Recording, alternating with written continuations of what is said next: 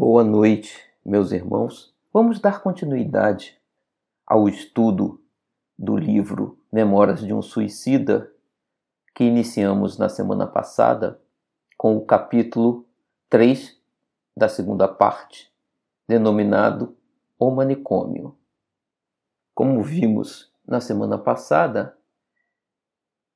Camilo e os seus amigos visitam iniciam a visita ao manicômio, recebidos pelo irmão João, e têm a oportunidade de conhecer as instalações, inclusive vendo a uma certa distância os espíritos de suicidas que ali estavam internados e sob tratamento. E em uma larga conversa com o irmão João, esse explica por que aqueles espíritos, diferentemente deles, Camilo e os outros que haviam conseguido uma certa recuperação, porque aqueles que ali estavam se encontravam naquela situação. Ele coloca que muitos deles, além de ter provocado suicídio direta ou indiretamente, haviam se entregado a diferentes tipos de vícios, inclusive, em alguns casos, a vícios com drogas. E isto, toda essa viciação associada com o processo do suicídio, os levou a uma situação de debilidade mental que forçava que eles estivessem internados no manicômio. E o irmão João explica para eles que, na situação em que estão, não conseguindo raciocinar de forma clara, a solução, o, o tratamento possível seria a reencarnação. E exatamente vamos retomar o estudo neste ponto em que o irmão João começa a explicar para eles como o processo de tratamento e recuperação desses nossos irmãos poderá ocorrer. Eu vou ler o último parágrafo da semana passada, no qual ele descreve os casos de viciação em drogas e depois continuaremos lendo a partir do ponto onde paramos. E o texto então diz: Atentai, porém, para essa nova espécie. São os cocainômanos, os amantes do ópio e entorpecentes em geral, viciados que se deixaram rebaixar ao derradeiro estado de decadência a que um espírito, criatura de Deus, poderia chegar encontram-se em lamentável estado de depressão vibratória, verdadeiros débeis mentais, idiotas do plano espiritual, amesquinhados moral, mental e espiritualmente, pois seus vícios monstruosos não só deprimiram e mataram o corpo material, como até comunicaram ao físico astral as nefastas consequências da abominável intemperança contaminando-o de impurezas, de influenciações pestíferas que o macularam atrozmente. A essa constituição impressionável e delicada, entretecida de cintilações mimosas, a qual cumprirá ao homem alindar com a aquisição de virtudes sempre mais ativas e meritórias, enobrecer e exaltar através de pensamentos puros, irradiados em impulsos nobilitantes que confinam com os austos divinos, mas jamais, jamais rebaixar com a prática de tão entristecedores deméritos. Paramos aqui e continuamos então o seguinte texto. Efetivamente, vimos acompanhando com o olhar interessado as indicações que o emérito moralista nos fazia individualidades desfiguradas pelo mal que em si conservavam, consequências calamitosas da intemperança. atoleimadas, chorosas, doloridas, abatidas, cujas feições alteradas, feias, deprimidas, recordavam ainda os trágicos panoramas do Vale Sinistro.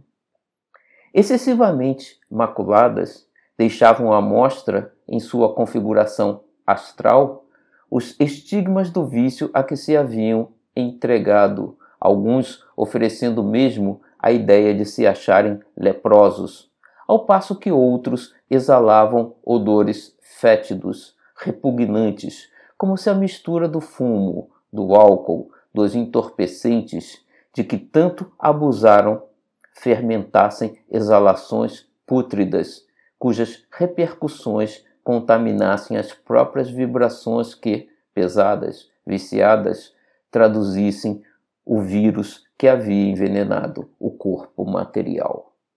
É impressionante, né?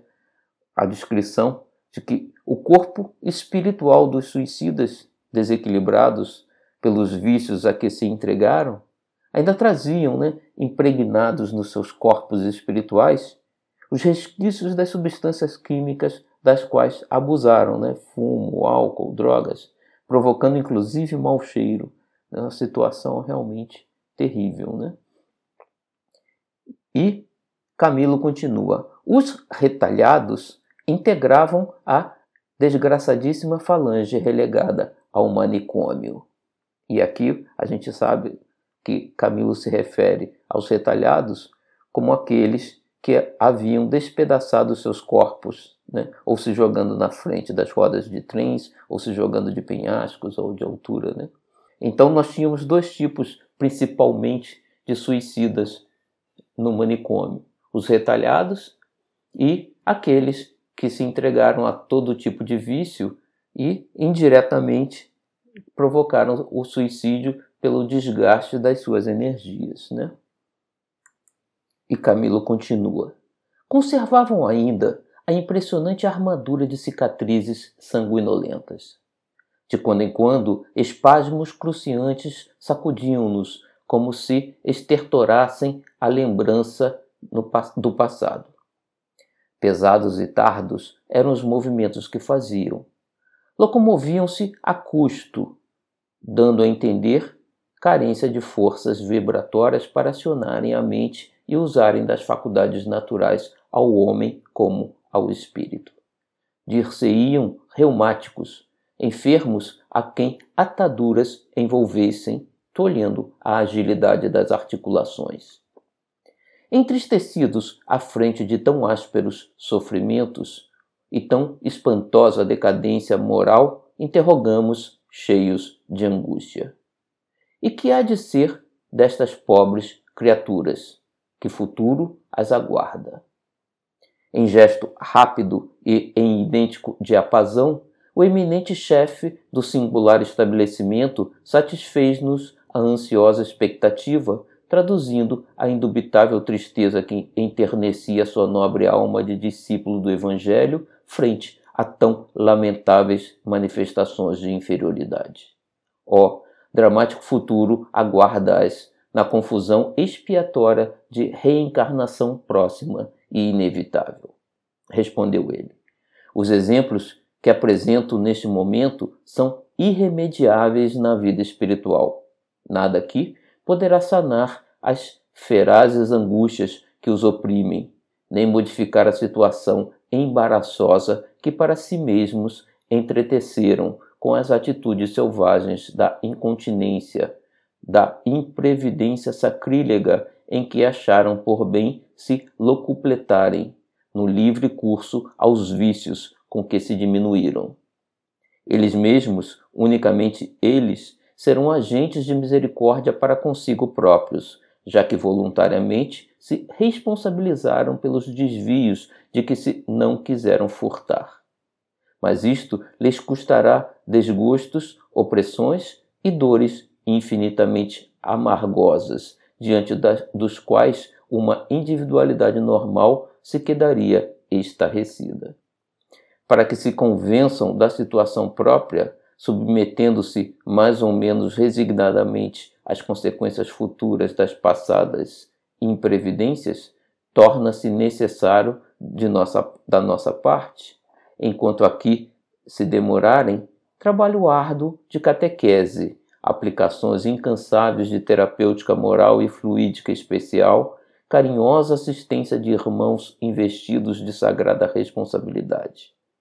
Acontece frequentemente, no entanto, que muitos destes infelizes trazem a revolta no coração, a raiva impenitente pela desgraça de que se consideram vítimas e não responsáveis.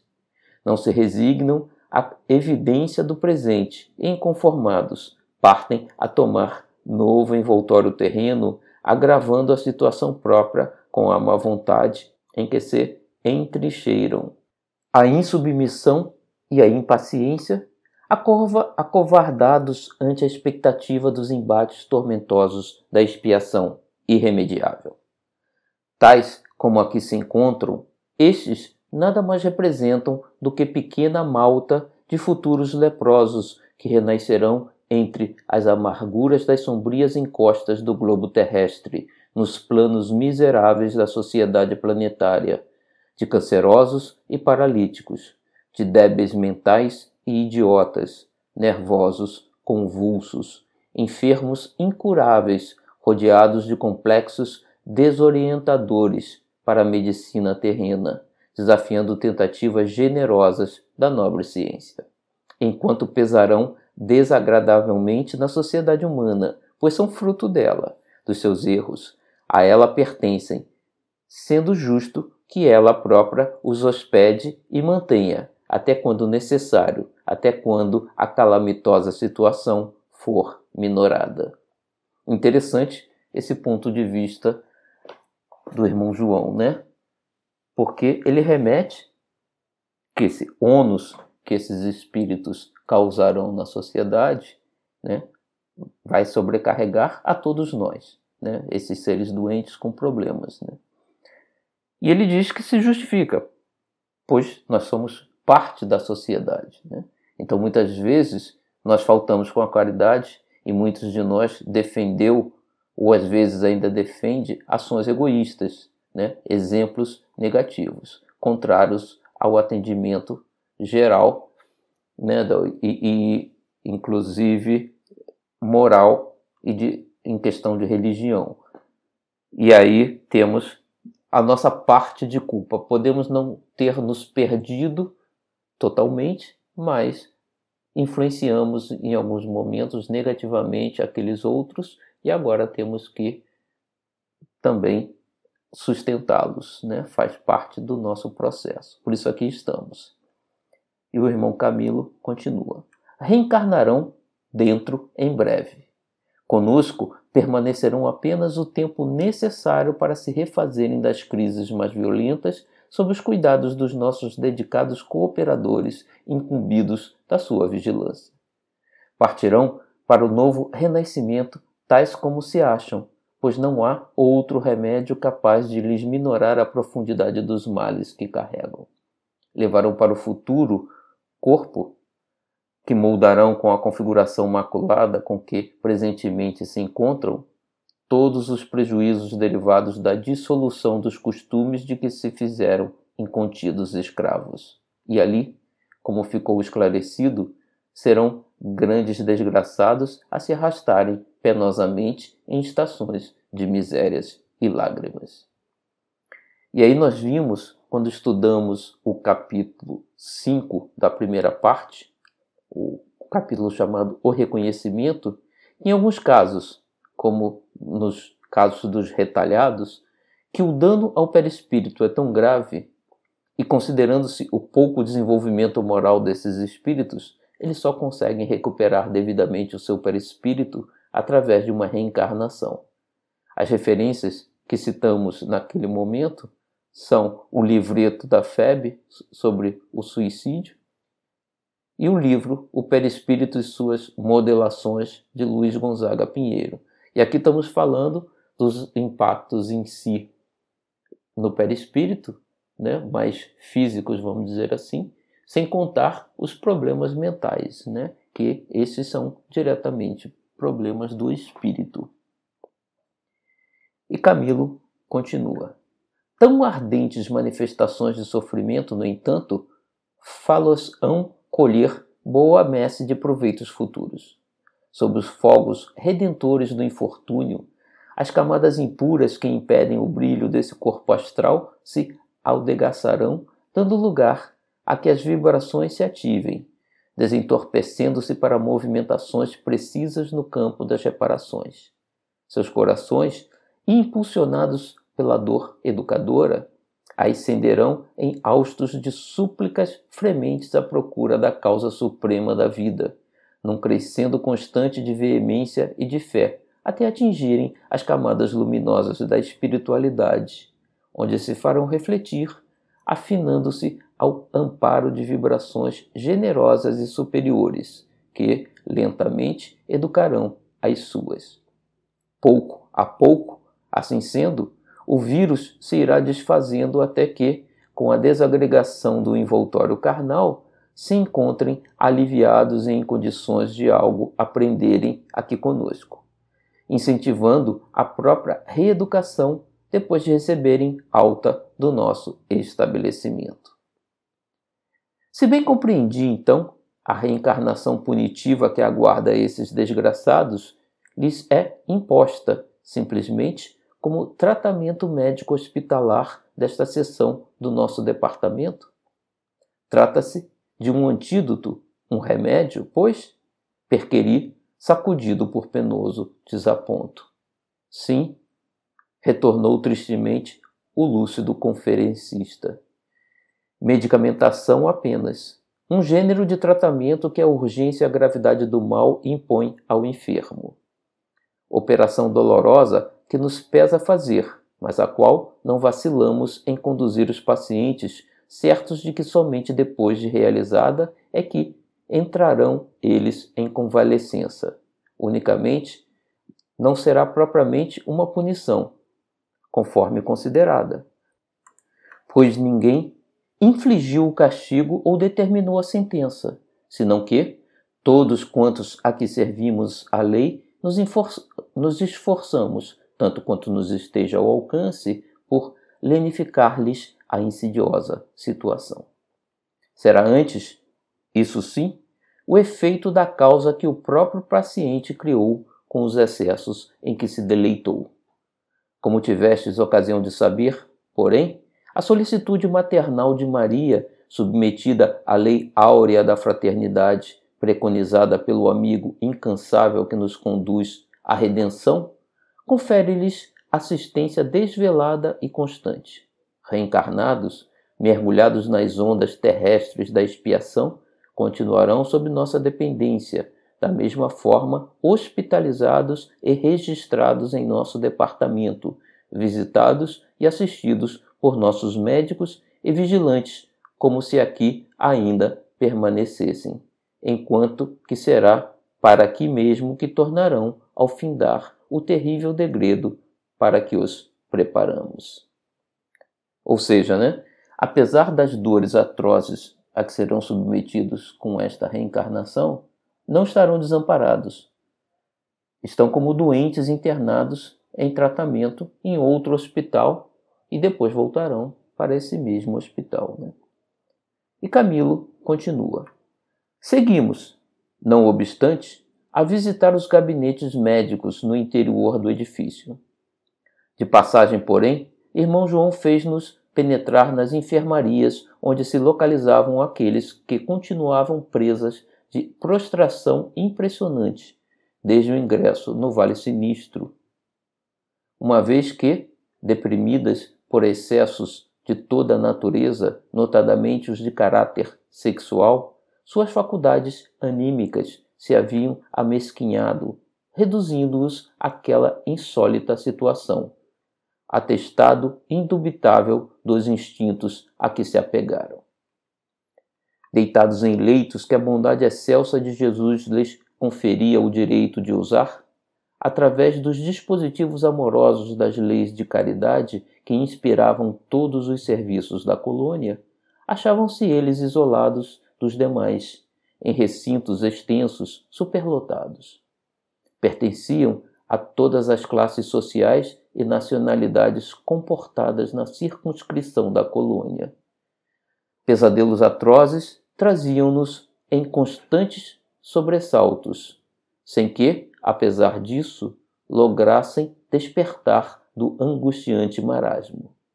Incapazes de se locomoverem, de externar a palavra, expondo as atormentações que lhes turbilhonavam no cérebro, apenas gemidos débeis proferiam, de envolta com repugnantes contorções, como se atacados de vírus desconhecido.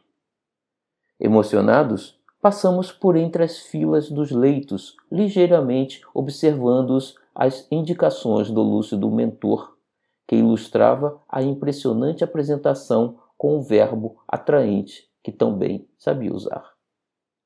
Se possuísseis bastante desenvolvimento da visão espiritual, ia elucidando, verificarias terríveis emanações se levantarem de suas mentes, dando-se a contemplar em figuras e cenas deprimentes e vergonhosas, resultado da dissolução dos costumes que lhes foram próprios, dos atos praticados contra a decência e a moral, pois ficais sabendo que tanto os atos praticados pelos homens como os pensamentos evolados de sua mente imprimem-se em caracteres indeléveis na sua estrutura espiritual, escapando-se depois em flagrantes deploráveis aos nossos olhos quando a revelia da lei se bandeiam para este lado da vida. Nestes leitos existem suicidas de todos os tipos desde os que empunharam a arma ou o tóxico, fatais, até aqueles que se consumiram vitimados pelos próprios vícios.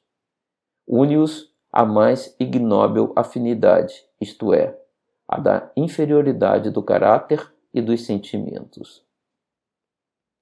Com efeito, se não podíamos perceber as cenas mentais indicadas, como Outrora, no Vale Sinistro, quando destacamos as relacionadas com o ato violento do suicídio, no entanto percebíamos vapores escuríssimos, quais nuvens espessas, evolarem de seus cérebros, espalhando-se em ondas volumosas pelo ambiente, o qual se toldava, envolvendo os aposentos em penumbra crepuscular acentuada, como se as sombras noturnas ali fossem eternas.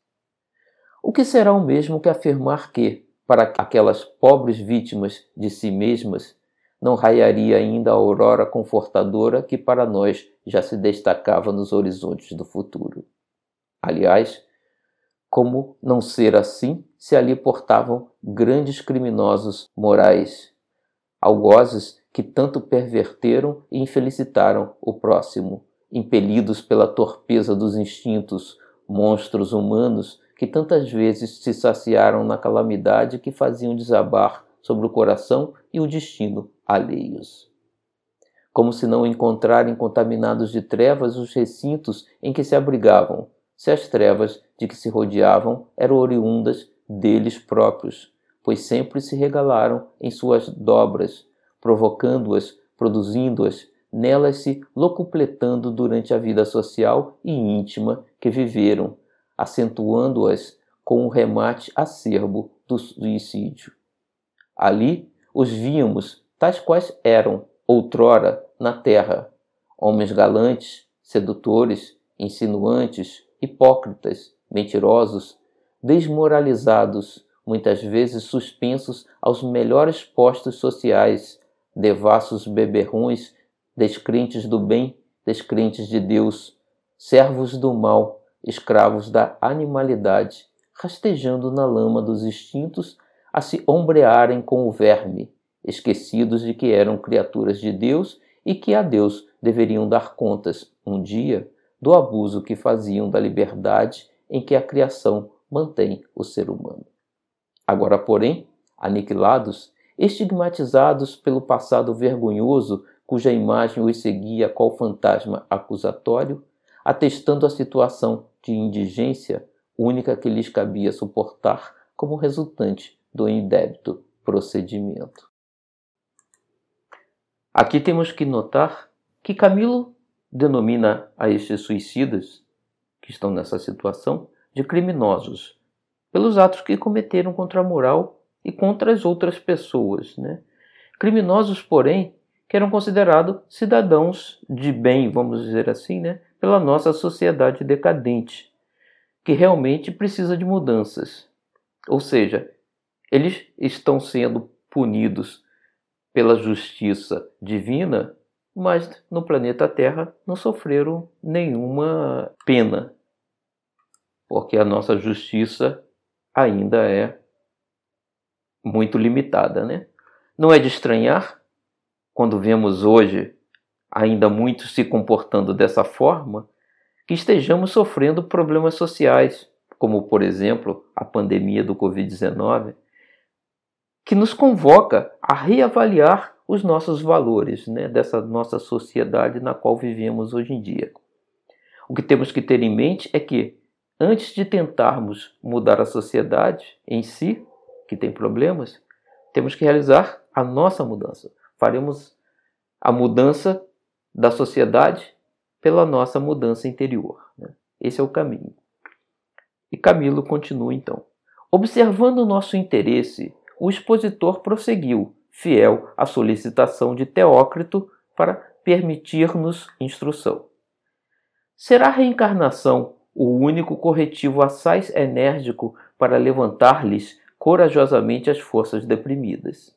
Aqui, só muito fracamente assimilarão os fluidos tônicos perenemente esparsos no recinto das enfermarias, pois muito espessas se encontram as camadas de impurezas que envolvem suas faculdades para que se permitam benefícios, como acontece a outros internos em nosso instituto.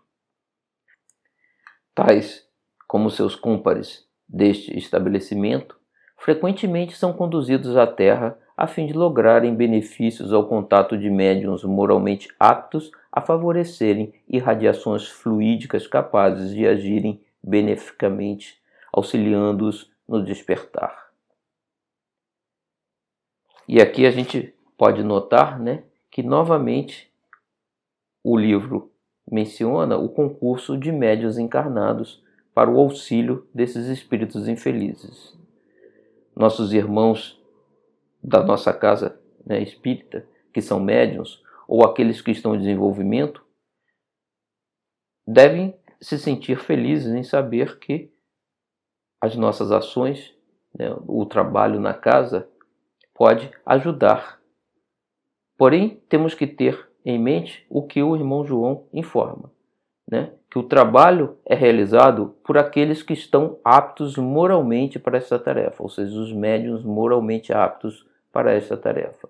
Ou seja, temos todos aqui da casa que trabalhar com afinco em nossa transformação interior, ajustando os nossos desejos, os nossos pensamentos com os ensinamentos que os bons espíritos nos dão, né, com esses estudos que fazemos o tempo todo, para realmente podermos cooperar efetivamente. Né? Além da mediunidade que temos, temos que moralmente melhorarmos. Né? E com isso estamos evoluindo. Né? É um trabalho que ajuda aos outros e nos auxilia também que o nosso objetivo é avançar, né? progredir.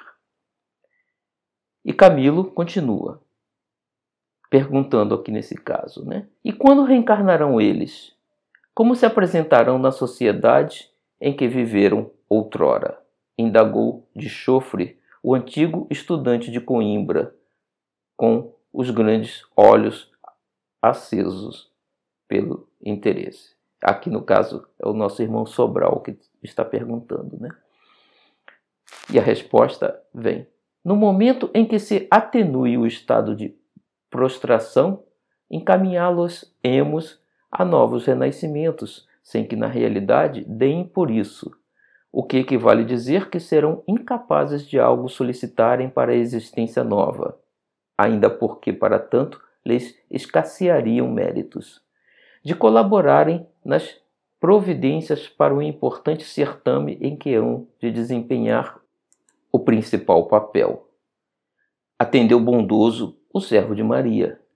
Somente nós outros, portanto, os governadores no manicômio, assim como os técnicos do departamento de reencarnação, trataremos dos acontecimentos em torno deles, de acordo com a justiça das leis estatuídas pelo Criador e sob os ditames da amorosa caridade do Mestre Salvador, que a todos os desgraçados procura socorrer com o alívio da sua imarcessível ternura, a quem todos os obreiros devem submissão, respeito e veneração. Que lúgubre falange emigrará então em retorno expiatório para as arenas da terra com meus pobres pacientes. Não poderei ainda precisar minúcias, mas os conhecimentos por mim adquiridos em assuntos espirituais conferem-me o direito de prever aqui retardados mentais, loucos, epiléticos, possivelmente surdos, mudos de nascença e até cegos. Todos deploravelmente ferreteados pela infâmia de que se rodearam, no grau equivalente aos delitos praticados. E aqui vamos de novo fazer referência ao livreto da FEB, né, que chama Em Defesa da Vida, Suicídio Não, porque lá a gente comentou, inclusive, na, no capítulo 5, da parte 1, mas vamos só ler um trechinho de novo aqui, porque ele comenta exatamente essas consequências que o irmão João descreve. O, o livro diz o seguinte, o livreto da FEB.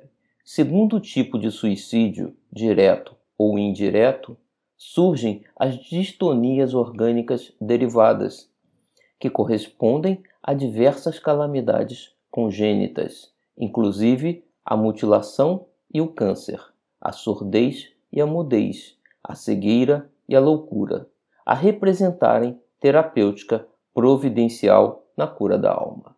Então não tem como fugir, né? esses nossos irmãos terão que passar por isso aí.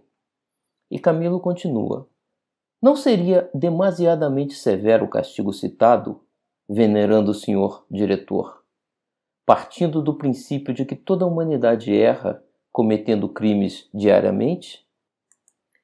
Perquiri inconformado, enquanto a minha visão interior se desenrolavam panoramas análogos às sugestões apresentadas pelo eminente moralista e por mim outrora verificados diariamente nos cenários terrenos e que hoje em dia nós ainda vemos né, na nossa sociedade atual. Irmão João responde: Não acrediteis assim, meu amigo, retrucou gravemente. Refleti antes no que expus sobre as leis de causa e efeito, estatuídas pelo legislador supremo no intuito de advertir o homem, como os espíritos, dos erros que praticam em oposição à harmonia das demais leis.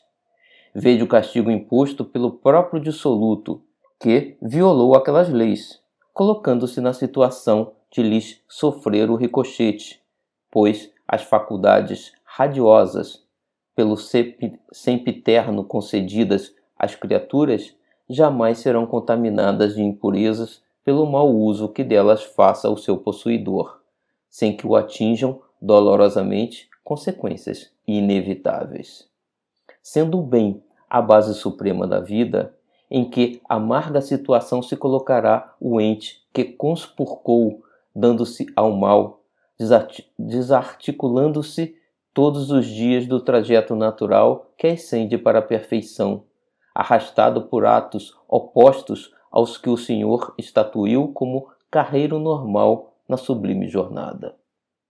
Esqueceis então as lágrimas que esses infelizes fizeram derramar a seus irmãos, aos quais infligiram tormentos oriundos do egoísmo e demais expressões vis que deixavam extravasar do coração denegrido? Das difamações com que feriram suas vítimas, aprazendo-se em atirá-las ao descrédito das pessoas conceituadas? Das delações, das críticas ferinas, das ignomínias com que muitas vezes enxovalharam a pessoa respeitável do próximo, valendo-se das faculdades do raciocínio e da inteligência apenas para infelicitar a outrem, preparando outro sim para si mesmos os abismos em que se haviam de despenhar? Pensastes nas ingratidões e traições impostas aos simplórios corações femininos que enredaram em suas garras abomináveis, forjadas em instintos sórdidos? Na inocência infantil e juvenil que muitos destes aqui, que aqui vedes, conspurcaram monstruosamente? Nas cenas degradantes por eles criadas e praticadas comumente durante a existência terrena, levando à corrupção e à perversão aos circunstantes dos planos objetivo e invisível que as presenciassem, infelicitando as correntes fluídico-magnéticas que sobem da Terra para o invisível, a nós outros, sobrecarregando de preocupações por obrigarem-nos a exaustivos serviços de saneamento e higienização a fim de que nossas próprias colônias não fossem corrompidas. E aqui nós vemos uma lista enorme né, de ações prejudiciais a todas as pessoas, né, inclusive, como ele diz aqui, impactando negativamente os circunstantes dos planos objetivo e invisível, ou seja, através das ações e dos posicionamentos morais questionáveis, eles influenciaram negativamente os seres encarnados e os espíritos ao redor, né? E hoje né, estão pagando pelo que fizeram. E o texto continua: Ah, meus filhos, como vos admirais agora de que renasçam estes pobres, tolhidos por incapacidades invencíveis, se da existência que lhes foi concedida, a fim de tratarem de progredir, fizeram arma contra os ditames sagrados do próprio Criador de todas as coisas, a quem muito e muito ofenderam, ofendendo a si mesmos e ao próximo. Ao demais, não estarão eternamente precipitados nos pélagos cheios das iniquidades que cavaram? Ou seja, vão voltar a uma situação que eles próprios criaram para eles. Né? A dor educadora corrigirá as anomalias de que se cercaram, reconciliando-os com a lei. Ó, oh, Deus é a misericórdia infinita, meus amigos, e deseja as criaturas harmonizadas com a beleza eterna de suas leis. E se sabemos que essas leis são incorruptíveis, cumpre-nos observá-las e respeitá-las a fim de não virmos a tragar o fel irremediável das consequências que, por nossa própria vontade, criarmos com os desvios da rota natural e luminosa.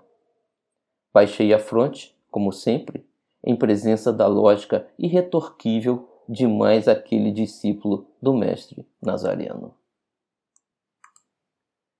Pelas galerias e antecâmeras próximas aos santuários, isto é, aos gabinetes médicos, onde a distribuição de eflúvios minorativos era sábia e caridosamente operada, vimos que enfermeiros iam e vinham, amparando doentes fracos e atemorizados, provindos do pátio que acabáramos de visitar e de outras dependências, a fim de serem beneficiados. Pelos retalhados, observamos que votavam especial comiseração, dado que muito penosamente se podiam locomover a julgar pela, pelas exposições do irmão João, que tecia considerações importantes a respeito de quanto se nos deparava, seriam eles futuros paralíticos e enfermos de nascença desde a infância, revelando anormalidades impressionantes. Com efeito, suas atitudes eram tolhidas por dificuldades extremas de vibrações, dispersadas que foram estas pelo choque terrível seus gestos pesados e desinteligentes, como que peados pelas sombras dos golpes e contragolpes que se fotografaram tragicamente no espelho sensível da organização astral. Choravam ininterruptamente, como se o choro houvesse degenerado em hábito atroz, criado pela intensidade do martírio, inquietos sempre sob a cruciante angústia de perene mal-estar conquanto submissos, incapazes de blasfemar, como geralmente sucede aos suicidas muito desgraçados. Deixando, porém, para trás os santuários, onde não penetramos, atingimos salão amplo espécie de auditório singelo e sugestivo, onde ensinamentos moralizadores eram ministrados por um jovem servo que, em existência remota, trouxera muito dignamente o feio borel de religioso franciscano, mas cuja alma se iluminara sob as virtudes auridas nos ensinamentos redentores do testamento do divino missionário, tão fielmente servido pelo seu patrono. Usando daquela inconfundível doçura, apanágio dos caracteres moldados na verdadeira escola da iniciação cristã, esse novo legionário expunha singelamente, como quem aconselhasse ou ensinasse a observar, a ideia de Deus e de sua paternidade sobre toda a criação, bem assim a missão messiânica e suas dilatadas consequências, beneficiando o gênero humano. O convite à prece, ao exame individual interior, era repetido e satisfatoriamente explicado todos os dias, antes do ingresso nos gabinetes para a higienização fluídica operada pelos dedicados psiquistas. Esses os principais recursos a serem tentados na ocasião para tratamento dos enfermos, visto que seriam tentativas para a reeducação mental, exercícios que levariam o paciente a estabelecer mais tarde correntes harmoniosas com os benéficos poderes do alto. E tão transcendente ensinamento é denunciado singelamente, ao critério de métodos ao alcance daquelas mentes conturbadas e sob inspirações de uma doce e fraternal caridade cuja fragrância penetrou até o âmago das nossas almas comovidas ante a visão de tão nobres corações devotados ao auxílio, auxílio amoroso em torno do próximo. E é importante notar né, que Camilo nos informa aqui que os ensinamentos morais que eram dados aos internos, visto que seriam tentativas para reeducação mental, exercícios que levariam o paciente a estabelecer mais tarde correntes harmoniosas com os benéficos poderes do alto, ou seja, como vimos no estudo da primeira parte, por serem seres que não conseguiam raciocinar corretamente naquele momento, dados seus estados mentais, né? Possivelmente eles só conseguiriam compreender esses ensinos devidamente quando estivessem de novo de posse da razão. Mas nem por isso os ensinamentos deixavam de ser dado, dados a eles, né? É, é, o processo era contínuo, né? nem que os frutos viessem mais tarde. E Camilo continua no texto.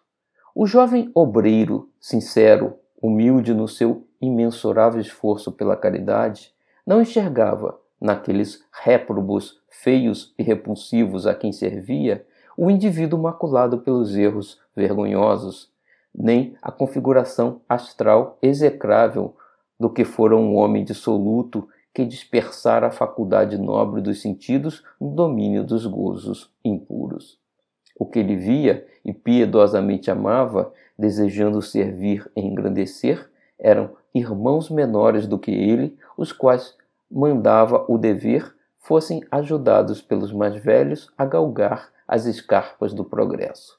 Eram almas destinadas à glorificação da luz, que necessitavam orientar-se na longa estrada em que realizariam o espinhoso trajeto da ascensão para o foco sublime gerador da vida.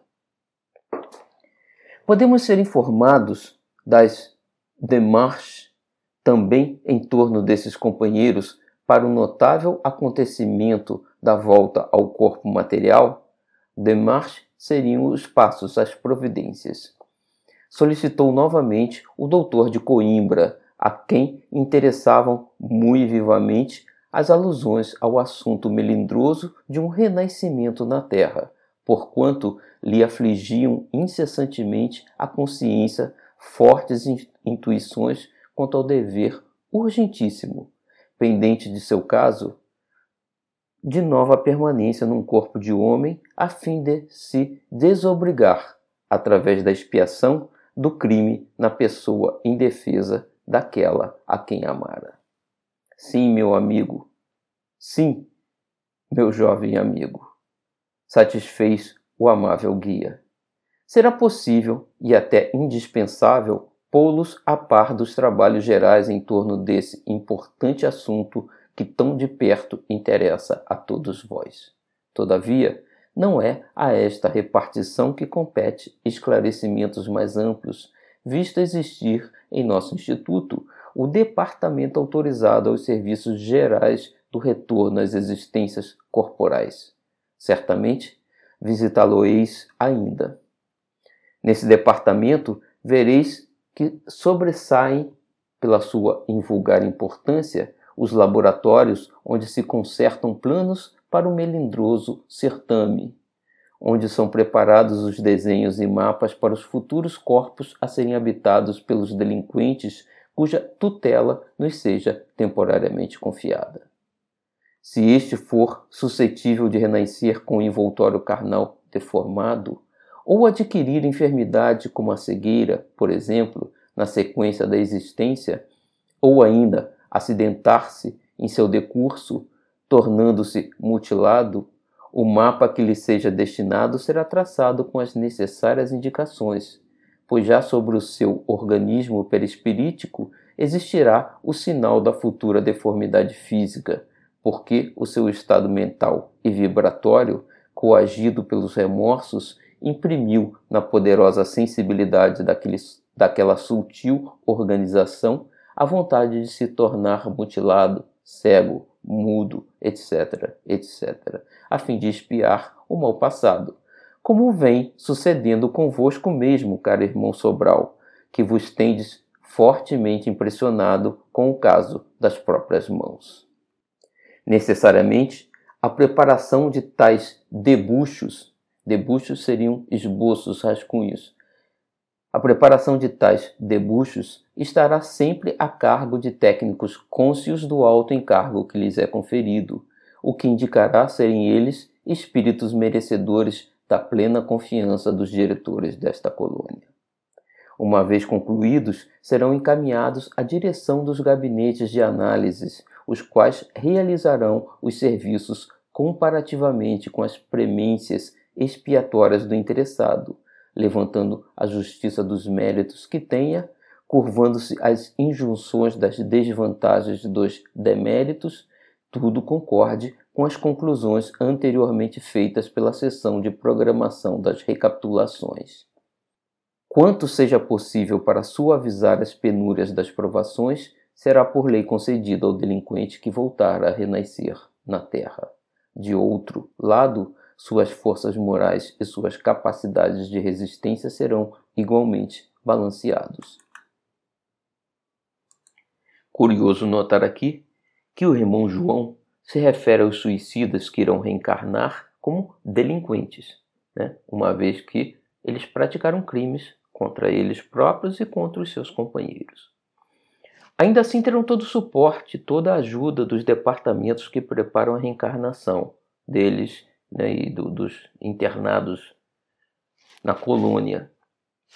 E aí a gente pode supor que nós, certamente, passamos por um departamento destes, né, quando reencarnamos.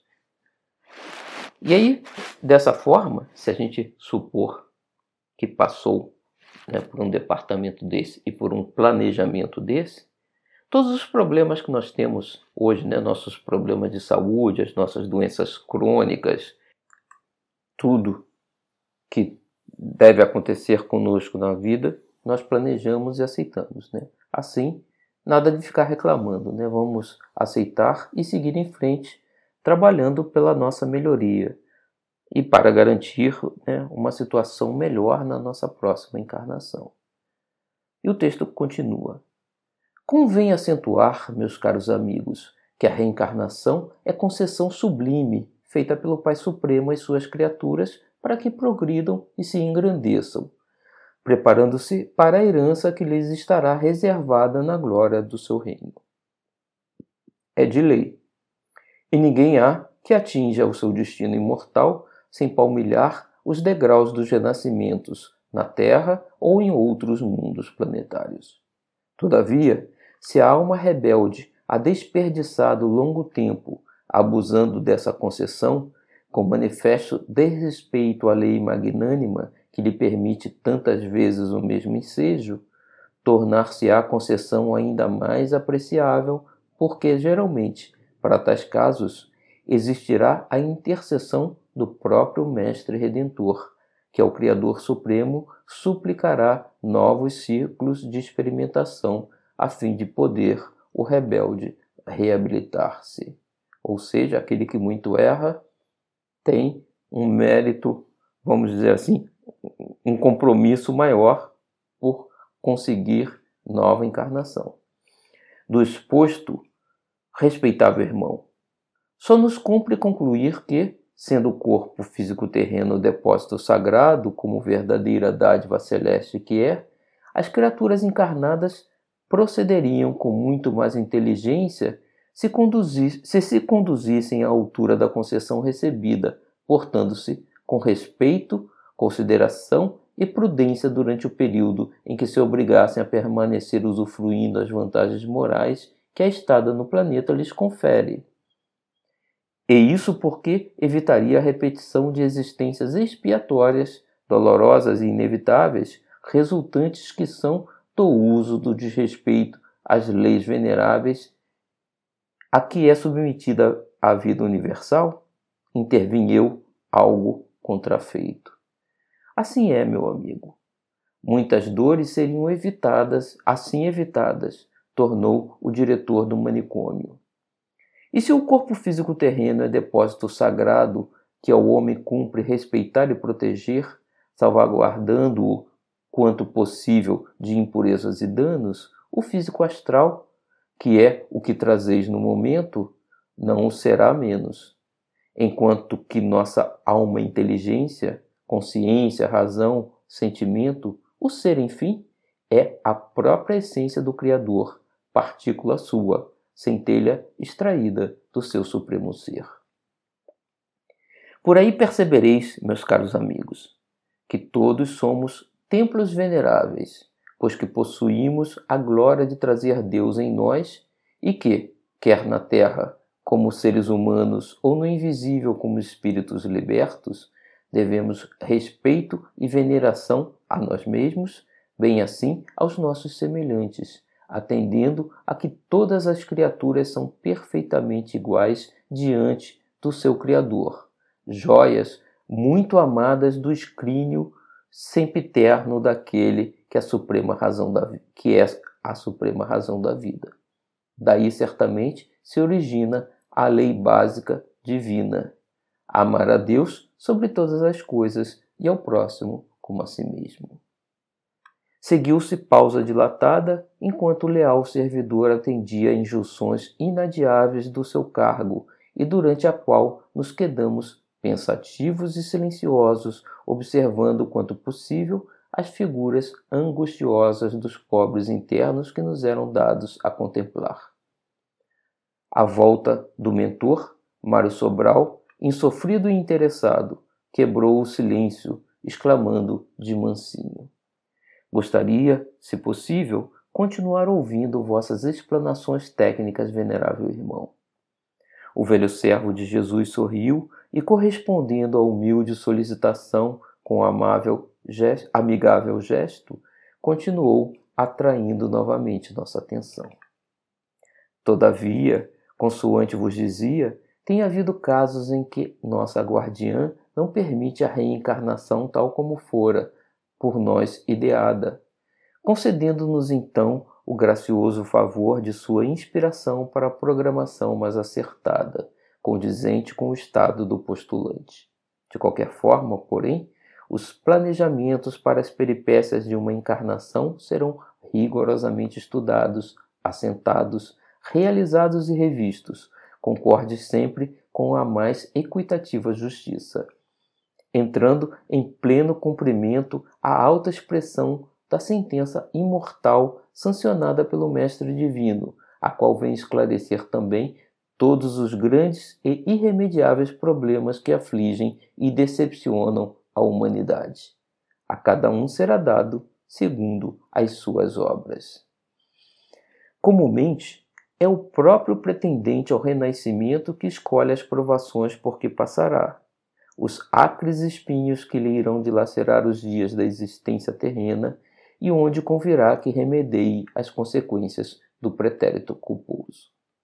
Ele próprio suplicará as potestades guiadoras ensejos novos que lhe permitam testemunhar o arrependimento de que se achar possuído, assim como o desejo de iniciar caminhada regeneradora, que lhe favoreça a ocasião de corrigir-se dos impulsos inferiores que o arrastaram ao mau procedimento. E tais testemunhos tanto poderão ser efetivados num corpo relativamente são, quando dominem os sofrimentos morais superlativos, como num mutilado ou tolhido por enfermidades irremediáveis, tais sejam os agravantes da falta, os deméritos acumulados. Assim sendo, o próprio paciente organizará o traçado dos mapas para o seu futuro estado corporal e a programação dos acontecimentos principais e inevitáveis que deverá viver, efeitos lógicos e inseparáveis das causas criadas com as infrações cometidas, mas assistido sempre por seus mentores dedicados. No que concerne aos internados nesta dependência hospitalar, não será todavia assim. Meus pobres pupilos não se encontram em condições de algo tentarem voluntariamente. Sua volta ao renascimento carnal será então o cumprimento de um dispositivo da grande lei que faculta novo ensejo ao infrator sempre que houver fracassado o ensejo anterior. Será um movimento de impulsão para o progresso, um medicamento decisivo que há de colocá-los em situação de convalescentes, assinalando a alvorada de etapas redentoras em seus destinos. Aturdido em presença de tão profunda quanto melindrosa tese, que eu bem o percebia caberia em muitos volumes, seguidamente perguntei ainda, enquanto caminhávamos demandando o exterior, cogitando o regresso. Desculpai minha insistência, venerável irmão diretor. Porém, o assunto que acabais de expor, por seu ineditismo, pela intensidade e profundeza dos raciocínios que provoca e inexcedível surpresa que proporciona ao pensador, não só empolga, como sinceramente comove. Seria acaso possível examinarmos desde já alguns desses mapas, mesmo antes da preparação dos que nos disserem respeito? Como são eles? Ou será tão nobre labor oculto a olhos profanos?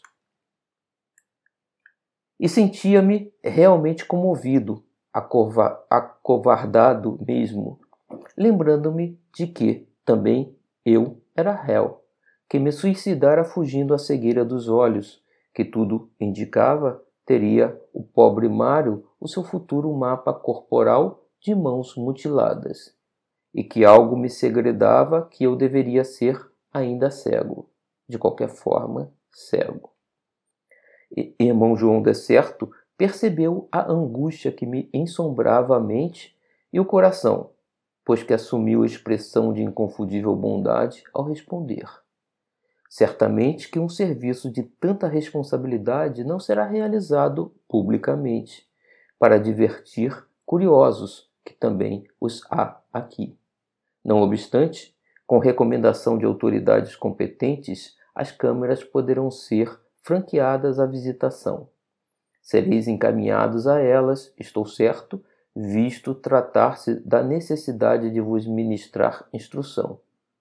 Porfiai por vos não desanimardes ante as perspectivas futuras, meu amigo.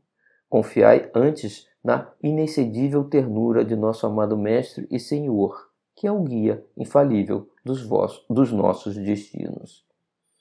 Lembrai-vos, outro sim, de que aquele que estabeleceu a sabedoria das leis que regem o universo também vos saberá fortalecer para a vitória sobre vós mesmos. Tudo era suavidade em torno do pavilhão indiano, onde acabávamos de chegar. Aos nossos ouvidos soaram os doces convites para a meditação da noite. Era o momento solene em que a colônia se consagrava à comunhão mental com sua augusta tutelar Maria de Nazaré. Minhas recordações assinalaram ainda que, nessa tarde, nossas preces foram mais ternas, mais humildes, mais puras.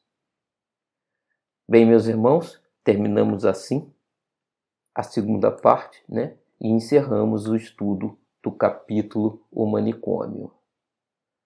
Vamos elevar o nosso pensamento a Deus, agradecendo aqui a oportunidade de estarmos novamente estudando as leis de Deus, entendendo e sendo auxiliado pela equipe de protetores desta casa que nos acolhe e pedir que todos possamos ser abençoados e iluminados em mais essa noite. Boa noite a todos, meus irmãos.